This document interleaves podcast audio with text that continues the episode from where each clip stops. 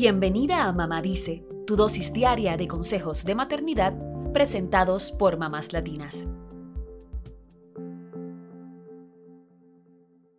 Cuando éramos niños, a los maestros se les tenía en un pedestal.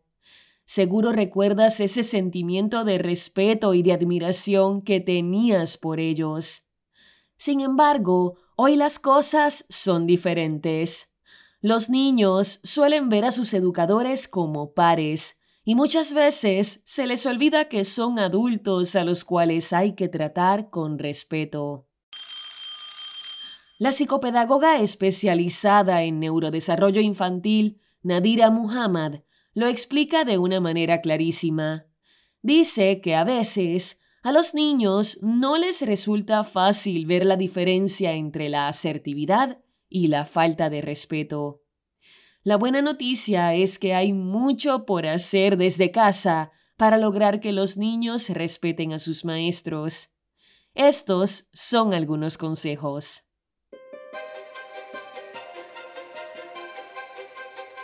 Número 1. Las bases de la cortesía no han pasado de moda, así que enséñaselas a tus hijos. Saludar, despedirse, decir gracias, pedir las cosas por favor, mirar a la cara a quien le habla, esperar su turno para hablar, ofrecer ayuda, compartir, ser pacientes. Es extraño tener que decirlo, pero estamos en una era en la que la virtualidad manda. Los niños están acostumbrados a relacionarse a través de las pantallas y muchas de esas normas de cortesía parecen haber quedado en el baúl de los recuerdos.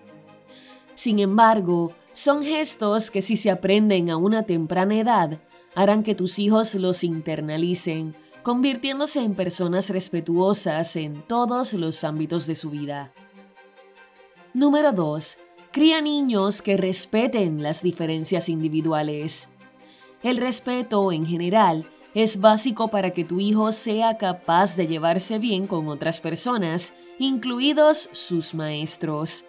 Pero también es clave que les enseñes a respetar las diferencias individuales, aquellas que tengan que ver con raza, color de piel, creencias, posición económica, cultura, género, así como con diferentes opiniones y pensamientos.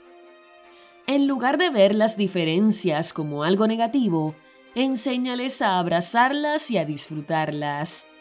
Esto resultará en una experiencia maravillosa que les enseñará a ver la vida desde diversos puntos de vista y enriquecerse con ello.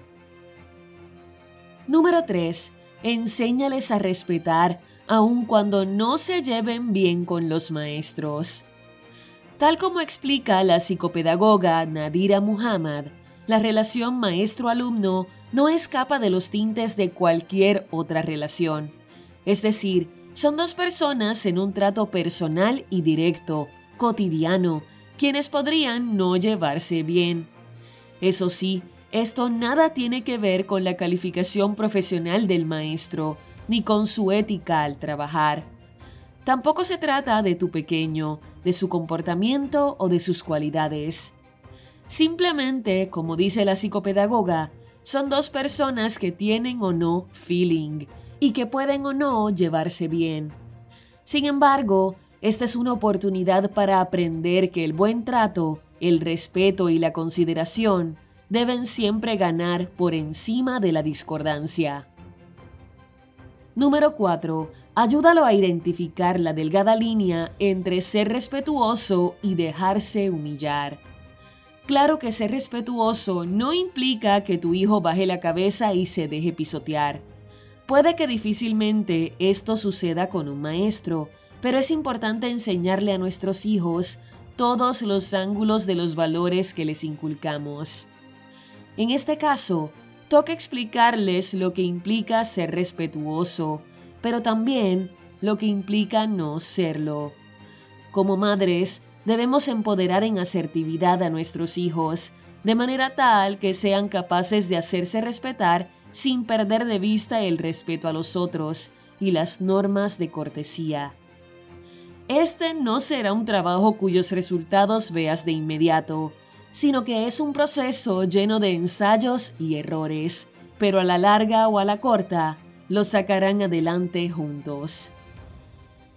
Número 5. Sé prudente con lo que dices sobre sus maestros.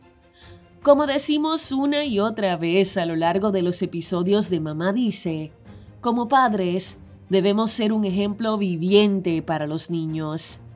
Por lo tanto, no podemos esperar que ellos respeten a sus educadores si nosotras hablamos de más frente a nuestros hijos. Entonces, si tienes una opinión distinta a alguno de los maestros de tu hijo, evita hacer comentarios discordantes que puedan llegar a oídos de tu pequeño. Así es, no importa lo molesta que estés, procura nunca hablar cosas sobre los maestros delante de tus hijos. Mejor, si es un asunto que sientes que debes elevar, pide una cita para comentarlo directamente con el profesor. Por último, no puedes obligar a tus hijos a que amen a sus maestros, pero sí a que los respeten y respeten también su valiosa labor. Después de todo, los están formando para el futuro y junto con nosotros, sus padres y madres, cumplen un rol primordial en sus vidas y en su desarrollo.